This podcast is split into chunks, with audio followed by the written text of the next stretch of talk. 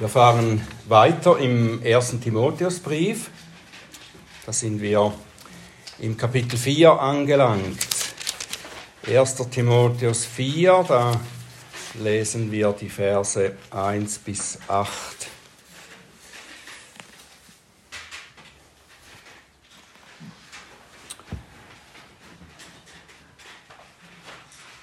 Das ist das Wort Gottes.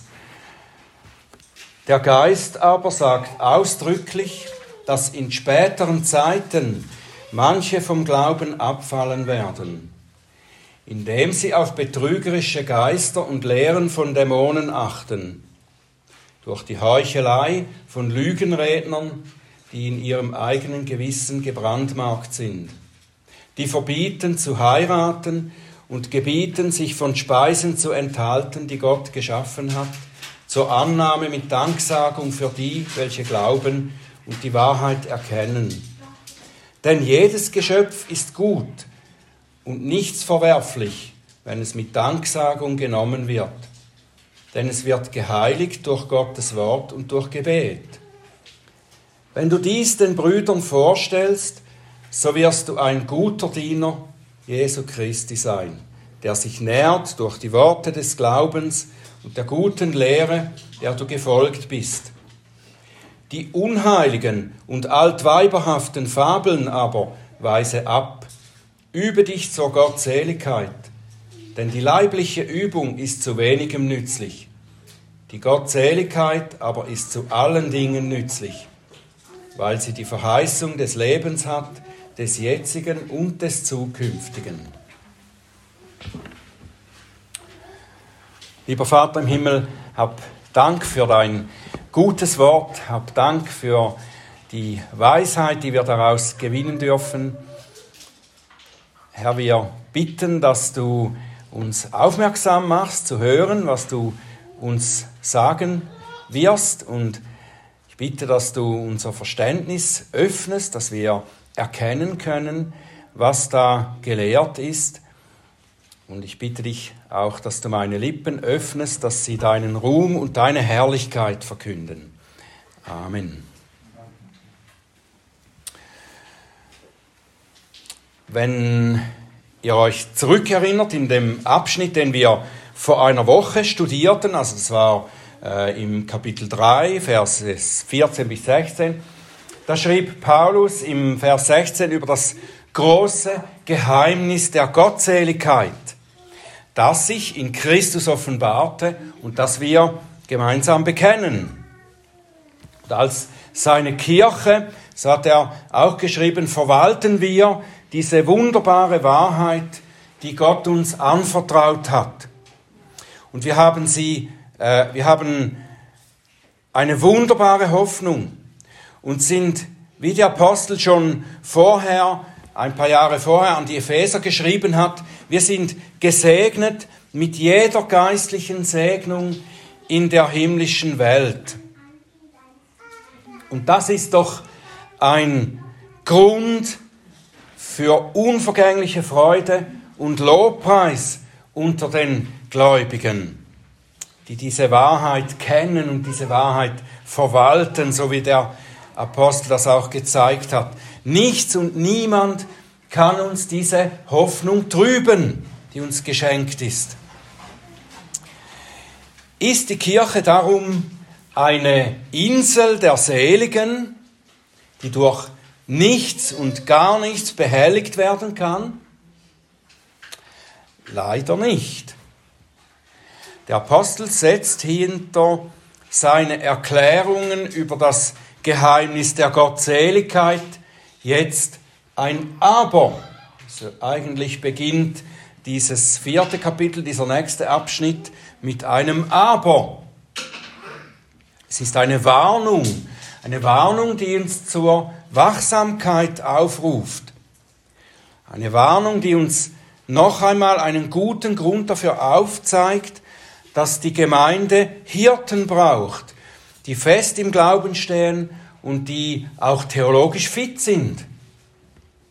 Paulus zeigt auf, dass die Kirche ihre wunderbare Hoffnung das göttliche Leben und die göttliche Wahrheit, die in ihr wohnen, dass sie das auch verteidigen muss. Wir haben einen mächtigen Feind, der mit großer Schlauheit versucht, unsere Gottseligkeit anzugreifen und wenn möglich viele von uns zu Fall zu bringen. Und darum ist das Leben der Kirche auch gezeichnet von einem Kampf. Es ist ein Kampf um die Wahrheit und, so könnten wir auch sagen, ein Kampf gegen schlechte Theologie, gegen falsche Lehre. Paulus beginnt sein Aber hier mit der Warnung, dass in späteren Zeiten manche vom Glauben abfallen werden. In späteren Zeiten. Und das könnte die Frage aufbringen, wann denn diese Zeiten kommen werden, wenn er hier sagt, in späteren Zeiten. Können wir noch etwas entspannt sein im Moment? Können wir noch etwas warten, bis die Tage der Endzeit kommen? Wenn wir weiterlesen, dann sehen wir, dass es keine Entwarnung gibt. Es gibt keine Entspannung in diesem Sinn. Diese späteren Zeiten, die Paulus hier nennt, die haben schon lange angefangen. Die falschen Lehrer, die Paulus erwähnt, schon am Anfang des Briefes, die haben schon angefangen, die Gemeinde in Ephesus zu verführen und zu verunsichern. Auch aus den anderen Briefen im Neuen Testament erkennen wir, dass die Kirche überall und auf verschiedene Arten und Weisen vom Feind ange angegriffen wird. Dann auch in seinem zweiten Brief an Timotheus schreibt der Apostel im dritten Kapitel, Vers 1, dies aber wisse, dass in den letzten Tagen schwere Zeiten eintreten werden. Denn die Menschen werden selbstsüchtig sein, geldliebend, prahlerisch, hochmütig, lästerer, den Eltern ungehorsam, undankbar, unheilig, lieblos, unversöhnlich, Verleumder, unenthaltsam, grausam, das Gute nicht liebend, Verräter, unbesonnen, aufgeblasen, mehr das Vergnügen liebend als Gott, die eine Form der Gottseligkeit haben, deren Kraft aber verleugnen. Das ist in den letzten Tagen, in der letzten Zeit, hier in späteren Zeiten, dort im zweiten Brief in den letzten Tagen, in der letzten Zeit. In beiden Briefen erklärt Paulus dann dem Timotheus, wie er diesem allem entgegentreten soll. Es sind alles Dinge und Lehren, die bereits präsent sind können wir aus dem Zusammenhang erkennen. Und das ist deshalb, weil die späteren Tage, die späteren Zeiten, die letzten Tage, oder wie es auch genannt wird, die Endzeit, das ist die Zeit, in der sich die Kirche seit der Himmelfahrt des Herrn befindet. Die letzte Zeit, das ist der letzte Zeitabschnitt des ganzen Heilswirkens Gottes in der Weltgeschichte. Der letzte Zeitabschnitt, der beginnt, wenn Christus in den Himmel gefahren ist, bis dass er wiederkommt und alles abschließt. Und durch diese gesamte Zeit, letzte Zeit hindurch, steht die Kirche im Kampf gegen diesen mächtigen Feind, der sie erbittert und mit seiner ganzen Schlauheit angreift und zu verführen versucht. Und es ist ihm teilweise gelungen, sagt der Apostel schon damals, manche zu überlisten. Es ist eine traurige Tatsache, dass manche vom Glauben abgefallen sind. Das kann verstörend auf uns wirken, wenn wir das so hören oder lesen, kann uns verunsichern.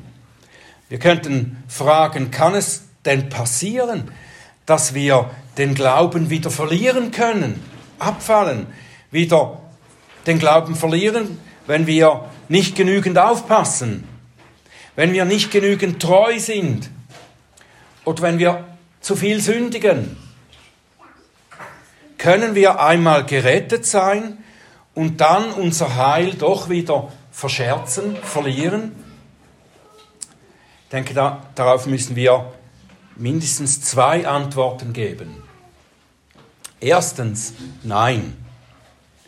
Wir werden, wenn wir den rettenden Glauben empfangen haben, wenn wir in Christus sind und eine neue Schöpfung sind, dann werden wir das nicht wieder verlieren. Das bezeugt die Schrift ganz eindeutig. Der Herr Jesus selber sagt in Johannes 10, Vers 27, meine Schafe hören meine Stimme und ich kenne sie und sie folgen mir und ich gebe ihnen ewiges Leben und sie gehen nicht verloren in Ewigkeit. Und niemand wird sie aus meiner Hand rauben. Das ist nicht möglich, dass jemand aus der rettenden Hand des guten Hirten gerissen wird und das ewige Leben, das er ihm geschenkt hat, in ihm geschaffen hat, wieder verlieren kann. Es gibt, ich zähle die anderen Stellen nicht auf, das haben wir auch schon mehrmals miteinander angeschaut in unseren äh, Gemeindeschulungen, aber das ist eine ganz eindeutige Aussage der Heiligen Schrift. Es gibt aber eine zweite Antwort auf diese Frage, ob man abfallen kann vom Glauben es kann möglich sein, dass Gläubige von wahren Glauben abirren können, in der Weise, dass sie sich verirren und beginnen, falsche Lehren zu glauben und dadurch falsch leben und sich in Sünde verstricken. Und das kann mit jemandem passieren, der ein geretteter Christ ist, der aber verführt wurde und nicht mehr jetzt gemäß dem Glauben lebt, den er eigentlich bekennt. Und so jemand kann zur Umkehr geführt werden und wieder zu einer lebendigen Beziehung zum Herrn und seiner Gemeinde zurückkehren. Nachdem er eine Zeit lang äh, verwirrt war, sich verirrt hat oder eben in Sünde verstrickt, sodass er die Nähe des Herrn verloren, verlassen hat. Es gibt aber auch Leute, die nie wirklich im wahren Glauben standen, also nie durch das Wirken des Geistes wiedergeboren waren, die sich aber dem Glauben angenähert haben. Sie sind vielleicht eine Zeit lang zur Kirche gegangen, haben Predigten gehört, das Wort Gottes gehört und haben vielleicht auch versucht, entsprechend der christlichen Ethik zu leben. Und das hat so ausgesehen, wie wenn sie wahre Gläubige wären. Und dann haben sie sich irgendwann wieder abgewandt und sind so von dem Glauben abgefallen, den sie einmal bekannt haben, also fälschlicherweise als ihren Glauben bekannt haben. Und auf diese Weise wird dann ihr ursprünglicher Unglaube sichtbar, indem sie davon wieder sich abwenden, abfallen. Und ich glaube, dass Paulus in unserem Abschnitt von solchen Leuten spricht, wenn er von ihnen sagt, sie seien Lügenredner, die in ihrem Gewissen gebrandmarkt sind. Ich bin aber nicht ganz sicher, ob alle, von denen er sagt, dass sie vom Glauben abgefallen oder abgeirrt sind, in diese gleiche Kategorie gehören. Er sagt ja auch von ihnen, dass sie auf die betrügerischen Lehren von diesen Lügenrednern hörten und deshalb abgefallen oder abgeirrt sind. Also Paulus Worte enthalten auf jeden Fall eine Warnung für alle. Er macht uns aufmerksam und wachsam, indem er erklärt, auf welchem Weg die Verführung und der Abfall zustande kommen. Das müssen wir uns ganz aufmerksam anhören. Und das geschieht, dieses, diese Verführung geschieht einerseits durch Hören auf betrügerische Geister und Lehren und andererseits durch die Heuchelei von den Lügenrednern. Und beides hängt natürlich zusammen. was er hier nennt. Die falschen Lehren, so sagt der Apostel, kommen von betrügerischen Geistern und sind Lehren von Dämonen. Und er meint damit nicht äh, Lehren über Dämonen, also dass jemand irgendetwas über Dämonen lehren würde. Nein, das sind Lehren, die von Dämonen stammen. Paulus zeigt hier den Ursprung dieser falschen Lehren, die er dann später ja auch erwähnt. Diese bösen Geister, die Dämonen, das sind die Knechte des Teufels, die er dazu sendet, falsche Lehren unter die Wahrheit Gottes in der Kirche zu streuen. Und so schreibt Paulus schon im Epheserbrief, das haben wir eingangs gelesen, denn unser Kampf ist nicht gegen Fleisch und Blut, sondern gegen die Gewalten, gegen die Mächte der Finsternis, gegen die Geister der Bosheit in der Himmelswelt. Und wenn Paulus dann in der Folge, in diesem sechsten Kapitel des Epheserbriefs, da die Waffenrüstung beschreibt, die wir anziehen sollen, um äh, standhaft zu bleiben gegen diese Lehren, gegen diese äh, Angriffe des Feindes, da bezeichnet er die Waffenrüstung, äh, die Teile der Waffenrüstung mit Bestandteilen der göttlichen Wahrheit. Da geht es in all diesen Teilen der Waffenrüstung geht's immer um die Wahrheit. Die Wahrheit über, über das Heil und die Gerechtigkeit und all das. Und das tut er so, das beschreibt er so, weil die Kampfstrategie der Dämonen, die uns angreifen, die besteht vor allem in der Verbreitung von Lügen und Halbwahrheiten. Das die sind sehr schlau, oder? Das kommt sehr sanft daher. Die Dämonen bekämpfen die Kirche nicht vorwiegend, indem sie Leute besessen machen oder krank machen, sondern vor allem durch falsche Lehren. Sie verführen. Und so sagt Paulus in Vers 2, also 1 Timotheus 4, Vers 2, sie tun das durch die Heuchelei von Lügenrednern. Das heißt Heuchelei im Spiel. Und das ist ein interessantes Wort, das Wort Heuchelei oder Heuchler. Das ist im Griechischen die Worte äh, Hypokrites, der Heuchler, oder Hypokrisis, die Heuchelei. Das bedeutet eigentlich Schauspielerei. Das kommt aus dem Theater, dieser Begriff. Ein, ein Hypokrit das ist einfach ein Schauspieler in, diesem, äh, alten, in der alten griechischen Sprache. Und das ist ja jemand, der eine Rolle spielt, der sich also als etwas anderes ausgibt oder den Leuten vorstellt, als er tatsächlich ist. Und im zweiten Korintherbrief erklärt der Apostel, wie diese geistige Schauspielerei aussieht. Er sagt, dass der Satan, der Teufel, die Gestalt eines Engels des Lichts annimmt. Also er schauspielert auf diese Weise, dass er sich als Engel des Lichts ausgibt. Und dass seine Diener sich in gleicher Weise als Diener der Gerechtigkeit ausgeben. Das ist die geistliche Schauspielerei. Und das ist eine ernste Warnung, die da darin steckt. Ein Ruf zur Wachsamkeit. Wir müssen darauf achten, dass wir nicht auf Leute hören, einfach weil sie fromme Reden führen. Erinnern wir uns daran, wie der Satan, der Vater der Lüge, die kluge Schlange mit der gespaltenen Zunge, wie er in Eden an Eva herantrat.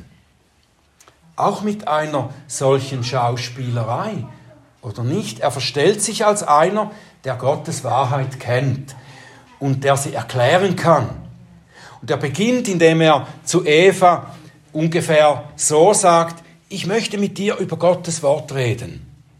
Ich will es dir richtig auslegen, was Gott gesagt hat, damit du verstehst, was er wirklich gemeint hat, was dahinter steht.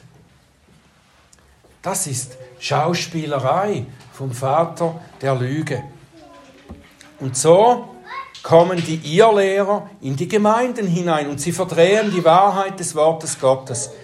Und das Beispiel von Ephesus, wo äh, Paulus ja hinschreibt, Timotheus ist in Ephesus da eingesetzt, um Älteste zu berufen. Und dieses Beispiel von Ephesus, wie das da eben schon angefangen hat zu geschehen, das ist bezeichnend. Diese Leute, die da als falsche Lehrer bezeichnet werden vom Apostel, die treten nicht auf und sagen, glaubt nicht an die Gottheit Jesu, glaubt nicht an seine Auferstehung oder glaubt nicht an die Wunder, die er getan hat und so weiter. Die kommen nicht so direkt, dass man es gleich erkennen könnte, dass sie eine andere Lehre bringen. Die Dinge, die sie lehren, das sind vielmehr Dinge, die in gewissen Situationen oder unter gewissen Umständen gar nicht so falsch sind. Sie sagen, man solle nicht heiraten oder man solle sich von gewissen Speisen enthalten. Wenn, wenn ihr euch erinnert, das sind beides Dinge, die Paulus an einer anderen Stelle auch sagt, auch lehrt, in gewissen Umständen. Er sagt zum Beispiel mehr als einmal, dass es besser wäre, nicht zu heiraten. Und er empfiehlt unter gewissen Umständen, sexuell enthaltsam zu sein. Er sagt ebenso, dass es in bestimmten Situationen geboten ist, bestimmte Speisen nicht zu essen oder zum Beispiel kein Fleisch zu essen. Er sagt, er möchte lieber gar kein Fleisch essen, als jemandem ein Anstoß zu sein in einem bestimmten Zusammenhang.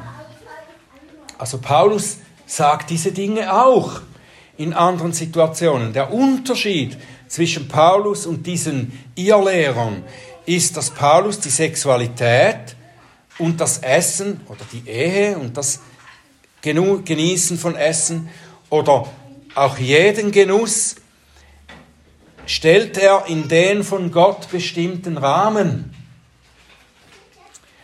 Und die Irrlehrer, die sagen, auf Heiraten und bestimmte Speisen muss ganz verzichtet werden. Immer. Sie lehrten, dass eine asketische Lebensweise notwendig ist, um wirklich ein gottseliges, ein frommes Leben zu haben. Und es ist anzunehmen, dass diese Leute einer frühen Form der sogenannten Gnosis anhingen. Die Gnostiker, die lehrten, dass, dass das Materielle, das Körperliche grundsätzlich schlecht ist und dass das dem geistlichen Leben im Weg steht. Wir müssen also äh, das loswerden, all das Materielle und Körperliche. Sie haben dann auch diese Lehre aufgestellt, dass äh, der Schöpfer des Materiellen ein anderer ist als der Schöpfer des Geistlichen. Und darum muss man möglichst äh, frei werden von allem Materiellen und nur noch dem Geist nachgehen, dem Geistigen. Durch Verzicht auf materielle, leibliche Freuden würde man dem Göttlichen näher kommen. Und diese Lehren haben nicht nur in die junge Kirche der ersten beiden Jahrhunderte Eingang gefunden, sondern, wie wir wissen, auch später in die römisch-katholische Kirche im Mittelalter. Und sie haben bis heute einen gewissen Einfluss in der Christenheit. Was ist falsch an einer asketischen Lebensweise? Warum stellt sich Paulus gegen diese Forderungen in Ephesus? Wie gesagt, hält er den Verzicht auf die Ehe oder Fasten oder Enthaltsamkeit an sich hält er das nicht für falsch. Aber warum ist es hier falsch? Erstens, weil es als die wahre Frömmigkeit propagiert wird. Weil diese Leute lehren, dass Dinge, die Gott zum Genuss und zu unserer Freude geschaffen hat, an sich schlecht seien und das ist nicht nur ein großer Irrtum, sondern es ist böse. Das ist böse, was diese Lügenredner lehren. Das ist eine böse, eine schlechte Lehre. Es bewirkt nämlich, dass der Glaube eine freudlose Praxis wird, die eigentlich dann von Undankbarkeit geprägt ist. Paulus hat gesagt, hat geschrieben, Gott hat diese Dinge geschaffen und deshalb sind sie gut. Er hat das Leibliche geschaffen. Er hat die, die Ehe und die Sexualität geschaffen. Er hat die Speisen alle geschaffen und hat gesagt, dass wir das alles genießen dürfen. Es ist gut, wir sollen es mit Dankbarkeit empfangen und wir sollen es mit Dankbarkeit genießen. Es macht mich doch überaus dankbar, dass Gott eine solche Vielfalt an Genuss uns gibt. Ein gutes Stück Fleisch mit verschiedenen Beilagen, die kann man auch dazu nehmen, aber ein gutes Stück Fleisch, ein Glas Wein dazu oder ein, ein Dram Whisky oder eine Pfeife dazu. Tabak ist übrigens auch ein Gemüse. Ich bin so dankbar für diese Genüsse, aber noch viel mehr dankbar bin ich für meine Ehefrau, für ihre Freundschaft, ihre Liebe, für alle Freuden der Ehe, die wir miteinander genießen dürfen. Das macht mich dankbar. Gott hat diese Dinge gegeben. Das sagt der Apostel hier. Und darum geht dann dieser Asketismus, diese überzogene Enthaltsamkeit geht auch mit Hochmut und mit Selbstgerechtigkeit zusammen. Es ist eine Art Werkgerechtigkeit, die diese Leute hier lehren. Du musst dich von möglichst allen Freuden enthalten, dann gefällst du Gott. Und diese Lebens- und Glaubenshaltung gibt den Menschen Recht, die sagen, Christsein ist so freudlos, wie es nur sein kann. Christsein heißt, auf alles verzichten zu müssen, was Spaß und Freude macht. Das ist eine große Lüge und das macht Gott Unehre. Nun soll Timotheus als ein guter Diener Christi dieser Art von Frömmigkeit entgegenstehen und sie abweisen. Paulus nennt diese Lehren unheilig und altweiberhafte Fabeln. Das klingt etwas abschätzig, nicht wahr, gegenüber den alten Frauen. Wenn er sie Altweiberfabeln nennt, dann hält er ihnen eben den gleichen Spott und Hohn entgegen, wie die Propheten Elia und Jesaja das auch tun gegenüber dem Götzendienst. Sie verhöhnen und verspotten das, was Falsches gelehrt wird und die Leute verführen will. Und das ist nicht ein sich lustig machen, um sich auf Kosten anderer zu amüsieren. Das ist ein bitter ernster, ja, ein geheiligter Spott, der die Dummheit dieser falschen Religion aufzeichnen will, aufzeigen will. Nur alte Weiber, und das, das meint nicht weise alte Frauen, die in der Bibel hochgeachtet sind. Nein, es meint dumme, gottlose und vielleicht demente alte Frauen. Die glauben solche Dinge, wie diese Lügenredner verbreiten. Paulus nennt diese falsche Frömmigkeit dann auch unheilig. Diese Lehren sind schlecht und sie führen eben nicht zu wahrer Heiligkeit. Es ist nicht ein wahrer Heiliger, der auf alles verzichtet, das er mit Dank genießen könnte. Und jetzt könnte man vielleicht denken, ja nun, das ist doch gar nicht so schlimm, wenn einige Leute in der Gemeinde sich an bestimmte strengere Diäten halten. Zum Beispiel kein Fleisch essen wollen, aus bestimmten, vielleicht guten Gründen. Und andere heiraten nicht. Und das tun sie, um ihrer Gottesfurcht Ausdruck zu geben. Ist das denn schlecht? Steht es nicht jedem Christen frei, bestimmte Dinge zu essen oder nicht zu essen? Oder zu heiraten oder nicht zu heiraten? Paulus begegnet diesen Lehren so vehement, weil sie eben nicht als mögliche Varianten eines Lebensstils vorgestellt werden, sondern weil diese Irrlehrer sagen, dass ein solches asketisches Leben notwendig sei, um ein guter Christ zu sein, um bei Gott angenommen zu sein. Und damit greifen diese Lügenredner den Kern des Evangeliums an. Sie machen die Rechtfertigung bei Gott allein aus Gnade, allein durch den Glauben, allein an Christus ungültig. Ja, sie erklären sie eigentlich für falsch. Timotheus soll als guter Diener Christi, das heißt als Lehrer des wahren Evangeliums, den Geschwistern aufzeigen, was wirklich bewirkt, dass Gott uns annimmt und dass er uns gerecht spricht.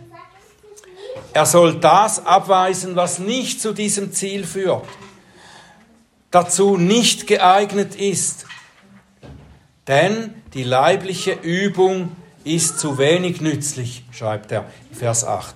Leibliche Übung kann bestimmte Vorzüge haben, sie kann gesund sein, sie kann das Wohlbefinden steigern. Das ist sehr wenig im Vergleich zur Gottseligkeit, zur wahren Frömmigkeit, die aus dem Evangelium kommt. Die Gottseligkeit, schreibt der Apostel, ist zu allem nützlich, weil sie die Verheißung des Lebens hat, des jetzigen und des zukünftigen. Also des Lebens auf dieser Erde als Gottes Kinder und das ewige Leben in der Zukunft. Und darum soll Timotheus zurückführen zum Geheimnis der Gottseligkeit, zu Christus, dem Sohn Gottes, der in menschlicher Gestalt gekommen ist, der für uns gelebt hat, für uns gestorben ist und durch den Geist gerechtfertigt oder bestätigt und auferstanden ist. Und der in der ganzen Welt gepredigt und geglaubt wird, der jetzt zur Rechten Gottes sitzt und regiert. Und von dieser Wahrheit nährt sich ein guter Diener Christi, indem er aus dem Wort Gottes die Lehre darüber annimmt und glaubt und Gott dafür anbetet und ihm Dank bringt. Und das sagt Paulus im Vers 6 über Timotheus, aber es gilt für jeden Menschen, der dieses Evangelium annimmt. Niemand kommt durch äußerliche Übung einer vermeintlichen Frömmigkeit in Gottes Königreich. Niemand, weder in diesem noch im zukünftigen Leben. Niemand kommt durch äußerliche Übungen, äußerliche Frömmigkeit ins Reich Gottes. Das zu meinen ist unheilig und höchst verwerflich. Wir können die Annahme bei Gott nicht erarbeiten. Unser sündiges Fleisch ist dazu nicht tauglich. Wir würden auf diese Weise würden wir uns nur noch mehr Sünde anhäufen. Wir können nichts tun, wir können nur glauben, dass Gott alles für uns getan hat durch Jesus Christus. Denn wie es im Römer 3, Vers 23 heißt, denn alle haben gesündigt und verfehlen die Herrlichkeit, die sie bei Gott haben sollten so dass sie ohne Verdienst gerechtfertigt werden durch seine Gnade aufgrund der Erlösung, die in Christus Jesus ist. Amen.